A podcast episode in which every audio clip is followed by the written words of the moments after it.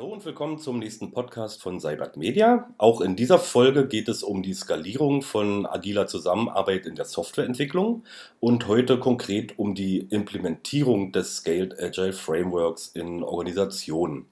Als Gastexperte ist weiterhin Dr. Thorsten Janning von Kegon aus Wiesbaden dabei, der im ersten Teil dieses Interviews bereits eine kleine Einführung zu Scaled Agile und Safe gegeben hat. Und daran wollen wir jetzt direkt anknüpfen. Hallo nochmal, Thorsten. Schön, dass du dir die Zeit nimmst. Ja, ich freue mich, bei euch zu sein. Ich bin Matthias Rauer und nun also Implementierung von Safe. Aus eigener Erfahrung bei Cybert Media wissen wir, ähm, dass die Einführung agiler Prozesse schon auf Teamebene eine durchaus komplexe Herausforderung sein kann, bis das funktioniert. Und ob es denn überhaupt je funktioniert, steht auch in den Sternen. Es gibt genug Beispiele von Teams, äh, die nach ein paar Versuchen und wenn es dann mal brannte, wieder auf ihre alten Prozesse zurückgekommen sind. Ich vermute, dass die Komplexität nochmal deutlich zunimmt, wenn es darum geht, ähm, Agile in einer ganzen Organisation mit Hunderten oder Tausenden Leuten und vielleicht mit Hunderten von Teams einzuführen. Oder? Ja, ja. Ähm, um dem vielleicht näher zu kommen, muss man vielleicht mal kurz reflektieren, warum ist es bei euch in diesem, bei der Scrum-Einführung eventuell schon schwierig? Und ähm, meine Erfahrung sagt, das sind oft persönliche Verhaltensreflexe. Man hat einfach gelernt, in einer gewissen Art und Weise zu arbeiten.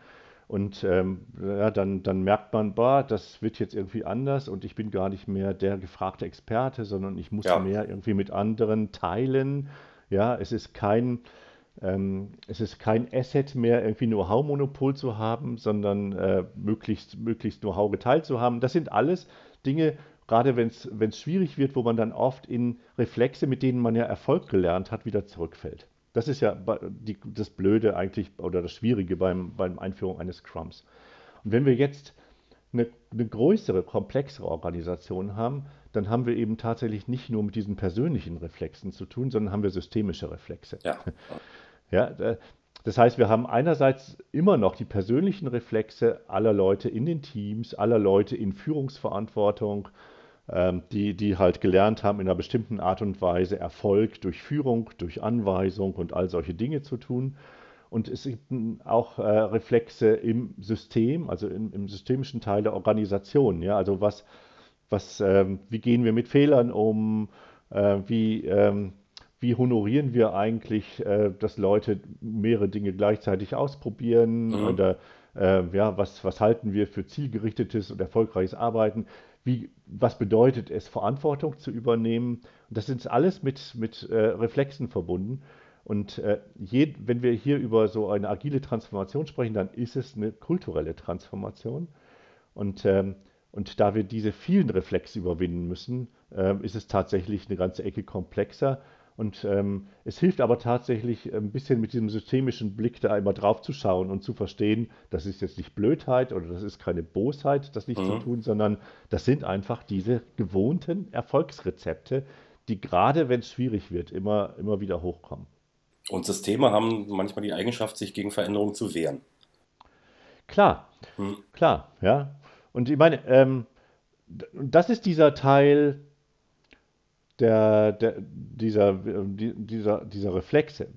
Wir haben natürlich auch rein sachliche Komplexität noch. Also wenn wir, wenn wir ähm, so eine agile Transformation machen, dann ist eine der großen Herausforderungen erstmal, wie ist eigentlich die, der Zuschnitt von Teams und Agile Release Trains, Teams und Tribes? Also mhm. wie, das alleine ist schon eine, also die, die, die schwierigste intellektuelle Aufgabe in so einer Transformation, ähm, nämlich zu überlegen, wie müssen die Kommunikationsstrukturen sein, damit wir tatsächlich das am besten machen. Und es geht ja auch immer darum, Komplexität zu reduzieren, also wie viel kann ich im mhm. Team machen, dass wir wenig Abhängigkeiten haben und sowas. Ja, dann müssen wir über die Reihenfolge der Transformation nachdenken. Also was ist der erste Teil, was sind die ersten Teams, was ist der erste Agile Release Train? Auch da muss man überlegen, wo sind die Voraussetzungen gut, was ist das ist eine, eine, eine, eine planerische Herausforderung. Ja. Und, da, und dann kommen natürlich noch Themen dazu, die wir auch in der agilen Ebene der Teams nicht haben. Also wie gehen wir mit Budgetierungszyklen um, was bedeutet das fürs HR, was bedeutet das für Karrierepfade, Fachkarrieren, was bedeutet das für eine Aufbauorganisation, wenn wir sowas in einer ganzen Organisation machen. Das sind natürlich alles Themen, die wir beim agilen Team nicht haben und ja. die, die früher oder später bei einer großen Transformation auf uns zukommen. Wer kommt denn ähm, wegen so einem Projekt typischerweise auf euch zu, um äh, Hilfe bei der Skalierung solcher Prozesse zu erhalten? Also von wem im Unternehmen geht denn so eine Initiative aus? Es ist vermutlich nicht der Vorstandsvorsitzende, der bei dir anruft und sagt, äh, Herr Janning, wir wollen Safe einführen. Das ist tatsächlich etwas unterschiedlich, hat sich aber auch im Laufe der Zeit verschoben. Also es ist vielleicht tatsächlich nicht immer der Vorstandsvorsitzende, aber es ist inzwischen durchaus häufig, dass ein Vorstand auf uns zukommt. Mhm. Und äh, oft ist es ein Vorstand, der die Aufgabe der Digitalisierung hat oder ähm, sich für digitales Geschäft aufzustellen. Ähm, es ist oft Vorstandsebene, beispielsweise, wenn Branchen sich gerade umbauen. Gerade im Bereich Automotive im Moment passiert wahnsinnig viel. Und da sind es tatsächlich Entscheidungen auf Vorstandsebene, große Dinge zu tun. Und wenn es nicht die Vorstände selbst sind, die dann bei uns anrufen, dann haben die im Prinzip solche Enterprise Agile Coaches für diese Aufgabe für sich als, als Stab eigentlich definiert. Und das sind wirklich gut ausgebildete Leute, die dann die Aufgabe aus der Organisation heraus dann auch annehmen und die dann uns quasi dann als Hilfestellung engagieren. Ah, da können wir vielleicht direkt anknüpfen. Äh, bei so einem großen Veränderungsprojekt äh, spielt immer irgendwie das Management äh, eine Rolle. Welche konkrete Rolle spielt das denn bei einer Safe-Einführung? Reicht es zum Beispiel, wenn das Management das Wohlwollen abnickt oder muss da der Vorstand selbst Aktivitäten entfalten? Was sind denn deine Erfahrungen?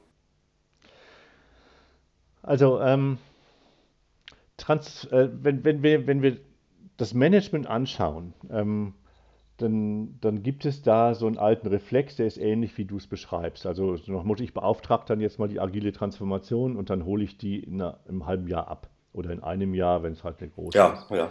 Und äh, es ist tatsächlich so, ähm, dass das äh, nicht so wirklich gut funktioniert. Und warum funktioniert es nicht? Wir haben vorhin über systemisch gesprochen und äh, über all die Dinge, die da kommen. Ähm, wenn wir Transformationen mal nach Kotter betrachten, dann sind da eigentlich zwei Punkte ganz am Anfang ähm, von ihm beschrieben. Und die heißen, also ähm, wir, wir, brauchen ein Sense of Urgency. Also es muss tatsächlich irgendein Bedürfnis da ja. sein und das muss durchs Management verkörpert sein und dann muss dieses Bedürfnis vom Management auch klar gemacht werden. Und das ist nicht eine Beauftragung, sondern dieses Bedürfnis muss in die Organisation immer wieder hinein kommuniziert werden. Also warum ist das so dringlich, dass wir es tun? Und das Zweite ist, wir, wir, ähm, build a guiding coalition. ja, und ähm, wenn wir von außen als Berater das tun würden, dann würde das System sich von innen nie verändern. Das heißt, also diese Guiding Coalition muss immer aus internen Führungskräften bestehen, mhm. die auf der Basis dieses Sense of Urgency tatsächlich eine Veränderung betreiben, aktiv ja. betreiben. Und, äh, und das ist, das ist die, die, die theoretische Basis und das bedeutet, dass eben das Management quasi der Product Owner für das Transformationsteam ah, ist ja. und, mhm. da, und, da, und da aktiv arbeitet. Dass, äh, dass dafür tatsächlich äh, in den Stabsbereichen wie im HR wesentliche Kapazitäten freigemacht werden, äh, wie denn dann die notwendigen Rollendefinitionen aussehen und dass man das eventuell auch mit, äh, bezüglich der Mitarbeitermitbestimmung dann auch ähm, entsprechend regelt. All, all solche Fleißarbeiten müssen natürlich aufgesetzt werden und das muss von innen kommen. Das muss aus der internen Organisation, aus der Führungsstruktur kommen. Das können wir als Externer nur begleiten. Äh, das ist äh, vielleicht, äh, gibt das schon Einblick darin, wie ihr eure Projekte so durchführt. Ich frage mich ähm, oder habe mich gefragt, wie, wie ich mir so ein Einführungsprojekt mit Kegon vorstellen kann. Läufst du da vielleicht noch mit zwei, drei deiner Kollegen wochenlang 24-7 in dem Unternehmen rum und ziehst sozusagen die Fäden äh, oder verfolgt ihr einen anderen Ansatz? Also, da sind wir vielleicht auch nicht typisch für die ganze Szene. Mhm. Also, also wenn, wenn wir Mitbewerber sehen, gerade große Mitbewerber, die agile Transformation nach Safe machen, die kommen tatsächlich genauso, wie du beschreibst, oft mit einem Team von fünf Leuten, die dann tatsächlich für ein halbes Jahr dann vier Tage mindestens vor Ort sind und möglichst operative Rollen übernehmen und, und damit einfach auch viel Umsatz machen. Ähm, aus, aus, der, aus der Erkenntnis, wie ich es vorhin mit dem Kotter beschrieben habe, haben wir Ja. unseren Ansatz grundsätzlich anders definiert. Das heißt, wir versuchen von Beginn an die wesentlichen operativen Rollen in der agilen Ablauforganisation, wie wir sie nach Safe bauen, Release Train Engineer, Produktmanager, dass, dass die von vornherein durch interne Leute besetzt sind und dass wir diese Leute nur in ihre Arbeit hineincoachen, sodass wir dann, wenn wir jetzt am Anfang vorne stehen, schon nach wenigen Monaten dann quasi sukzessive zurückgehen können und damit dann aus der Transformation auch wieder raus. Das heißt also, mein Arbeitsalltag sieht so aus, dass ich im Prinzip nicht mehr als ein oder zwei Tage pro Woche pro Mhm. Transformation investiere. Das heißt, dass ich, dass ich auch eigentlich immer zwei Transformationen parallel laufen habe und dann im Prinzip immer nur schrittweise zurückgehe, ähm, um dann ähm, nachher nur noch mal ähm, alle Vierteljahr zu schauen, also hast du noch Fragen, hast du noch Bedarf und dann Ja. sind wir auch raus. Al- Also das Ziel sozusagen aus deiner Sicht äh, besteht vor allem äh, in der Befähigung der internen Ja, Leute. klar. Ja, Ja. ist, ich muss ja das System in einen anderen Zustand versetzen. Und das geht nur, wenn die Leute im System das für sich auch akzeptieren und verkörpern. Erzähl doch mal ein bisschen was aus deiner Beraterpraxis. Welche Fehler und welche häufig zu beobachtenden Stolperfallen lauern denn bei der Agile-Skalierung nach Safe? Was ist denn vielleicht, was tritt denn vielleicht besonders häufig auf, was solche Vorhaben an den Rand des Scheiterns bringt oder zum Scheitern bringt? Also ähm, es ist tatsächlich so, dass, äh, dass du hast vorhin auch mal gefragt, wie werden wir beauftragt. Also es ist Mhm. inzwischen eine typische Situation, dass Unternehmen eine Safe-Transformation angefangen haben und irgendwann merken, das läuft irgendwie scheiße. Ja, und, äh, und äh, wenn wir in solche äh, Kundenkontexte kommen, dann ist das häufigste, dass dort agile Fassaden gebaut worden sind. Hm? Das heißt, es werden Dinge gemacht, es wird ein PI-Planning gemacht, es wird, es werden die Scrum-Meetings gemacht, aber ähm, die eigentlichen Prinzipien werden nicht gelebt. Ja, das heißt, man Ja. hat im Prinzip ähm, zwei, zwei Systeme parallel implementiert. Alle Mhm. klassischen Projektmanagement-Mechanismen sind weiter geblieben, alle Reporting-Mechanismen sind geblieben, alle Linienstellen sind, sind geblieben. Das heißt also, ähm, es, es sind verschiedene Systeme, wie eigentlich Entscheidungen getroffen werden, Ja, parallel implementiert worden und, und eins davon ist diese agile Fassade und die kann dann nicht zur Wirkung kommen. Und äh, das ist eigentlich das häufigste, äh, was man eigentlich so äh, sieht. Ähm, was anderes, äh, was auch immer vorkommt, ist, man meldet zu früh Erfolg. hm? Also so, wir haben das erste PI-Planning gemacht, Chaka, aber ich habe noch kein Stück Software geliefert. Ja? ja okay. Äh, Hm? Das heißt also, diese ganzen Fleißarbeiten, dann auch in Continuous Delivery zu kommen und äh, also was mit dem Safe dann zwar mit DevOps auch beschrieben wird, aber wo ich tatsächlich ganz andere technische Fähigkeiten, äh, Tools einsetzen muss. Und das ist ja verdammt viel Fleißarbeit und technische Kompetenz. Das wird von vielen Safe-Beratern halt etwas vernachlässigt. Und nur, nur wenn ich Software liefere oder wenn ich meine Produkte liefere, dann, dann kommt Wirkung. Ja? Und ähm, das heißt also, viele sind mit diesem ganzen Planungs- und Priorisierungskram dann sowas von zufrieden, dass sie eben vergessen, agil zu liefern. Und äh, das ist ein zweiter Aspekt. Äh, Jetzt, wo wir gerade über Software sprechen, lass uns mal kurz dabei bleiben. Ja. Ähm, Scrum in einem Team funktioniert im Zweifel ganz ohne digitale Tools. Da ein Board, viele Papierkärtchen da drauf, die da hin und her geschoben werden. Im Zweifel reicht das für ein einzelnes Team schon, um sich soweit äh, für die tägliche Arbeit zu organisieren. Auf der Ebene, über die wir hier sprechen, mit Team of Teams und Agile Release Trains und äh, Dutzenden oder Hunderten von Teams, geht das natürlich nicht mehr.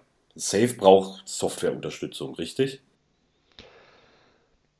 Ähm, ich will es mal äh, in zwei Teilen beantworten. Mhm. Ähm, ich persönlich bin auch im Safe ein großer Freund von physischen Tools. Also, dass Ja. wir, dass wir im PI-Planning an den Wänden arbeiten und dass wir da gemeinsam Fäden ziehen und, und, und solche Dinge. Und, und das funktioniert auch tatsächlich gut, wenn wir in unserem Agile Release Train co-located arbeiten und, und, und so, dann, dann hat das ganz große Wirkung, dass wir tatsächlich auch miteinander arbeiten, miteinander ringen und diese physischen Tools zwingen uns quasi dazu. Mhm, Ja? ja. Wenn wir mit elektronischen Tools arbeiten, dann ist immer die Gefahr noch mal größer, dass man doch wieder in diesen Reflex des Scheuklappenaufsetzens mit seinem Computer und eben nicht in die Kommunikation zu gehen geht. Ähm, trotzdem ist es so, und da hast du natürlich recht, in den meisten Safe-Implementierungen müssen wir mit Tools arbeiten, Mhm. weil wir zwei Parameter eigentlich fast immer haben. Entweder unsere Organisation ist eben nicht co-located, sondern Ja. es ist, es ist eine verteilte Organisation. Corona jetzt nochmal im Extremen. Ja, also beispielsweise, wir haben jetzt äh, ja, das letzte, die letzten vier, fünf Monate fast nur virtuell gearbeitet, auch in den ganzen Safe-Implementierungen. Und wir beobachten, dass PI-Plannings, die voll verteilt sind, also wo nicht irgendwie 20 Leute in einem Raum sind und der Rest irgendwie zugeschaltet, sondern wo jeder Mhm. dieselbe Arbeitsbedingung hat, dass es dann fast sogar noch besser funktioniert in der Kollaboration, ähm, wenn wir die entsprechende Infrastruktur dahinsetzen, was die Tools und die Whiteboards und solche Dinge angeht. Und das Zweite ist, was wir an Dokumentationspflichten haben aus regulatorischen Anforderungen. Ja. Das heißt, ja, und auch da brauchen wir dann unbedingt Tools. Und äh, auch das ist keine Seltenheit. Ja, also für einen Webshop ist es nicht so wichtig, aber äh, wenn wir, wenn wir ähm, Röntgengeräte entwickeln oder autonom fahrende Fahrzeuge, dann haben wir, oder auch im Finanzwesen, dann haben wir ähm, wirklich regulatorische Anforderungen bezüglich der Prozessdokumentation, der Prozessnachvollziehbarkeit. Und da helfen uns die Tools natürlich wahnsinnig. Und äh, dann, wenn wir es dann auch so richtig tun, wie ich das mit dem Corona beschrieben habe, dann müssen sie Mhm. sogar gar kein Hindernis sein. Bloß ähm, da, auch da sage ich immer, lass uns die Tools nicht als Tool einführen, sondern lass uns erst ein Kommunikationsdesign machen und dann Ja. überlegen, wie stützen die Tools eigentlich die notwendige Kommunikation, die wir haben. Und dann wird es, glaube ich, ganz gut. Es ist eben eine ewige Reibung, aber die gibt's, äh, die Diskussion gibt es, seit es äh, Agile gibt. Genau, genau. Ja. Ja, aber, aber ich glaube, der Fehler, der da oft gemacht wird, ist, äh, wir müssen jetzt ein Tool einführen. Ja, aber Ja. ich, Mhm. aber wir, wir müssen immer von der Kommunikation ausgehen und sagen, wie hilft uns das Tool bei der Kommunikation? Ja, und äh, dann, dann wird es besser, ja, und äh, dann wird es kein Hindernis. Und dann kommt Agile Hive ins Spiel, das äh, Kegon gemeinsam mit uns entwickelt, um den Namen auch mal ins Spiel gebracht zu haben. Ja, ja. Thorsten, äh, abschließende Frage. Hm, Wenn ich äh, jetzt als Hörer nach Informationsmöglichkeiten zu Safe äh, über Podcasts und Vorträge und, oder Artikel hinaus suche und mich Mhm. vielleicht gern direkt mit anderen Interessierten austauschen möchte, vielleicht Erfahrungen teilen oder mit anderen äh, besprechen möchte, welche Möglichkeiten des Austauschs äh, gibt es denn da, die du empfehlen würdest? Da gibt es doch sicherlich auch irgendwelche physischen Events. Ja, also ähm, es gibt inzwischen eigentlich flächendeckend weltweit äh, Safe Meetup-Strukturen.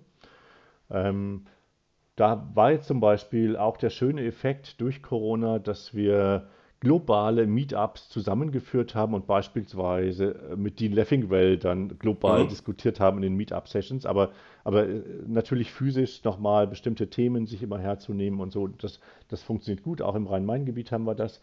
Ähm, dann ähm, haben wir sehr gute Erfahrungen gemacht, indem wir Barcamps organisieren, also Barcamps für bestimmte Rollen, ähm, RTE-Barcamps, ähm, Product Management Barcamps, wo wir mit ähm, 40, 50 Leuten Mhm. eigentlich eine, eine Unconference machen und, äh, und quasi nur Themen diskutieren, die die Menschen aus ihrer Praxis mitbringen und äh, extrem gutes Feedback. Und dann gibt es natürlich Konferenzen wie die Safe Summits, wie eure Tools for Agile Teams, ähm, die, äh, die ein extrem cooles Austauschforum sind, wo ich immer sage, die Vorträge sind zwar auch nett, aber eigentlich ist es gut, die Leute zu treffen.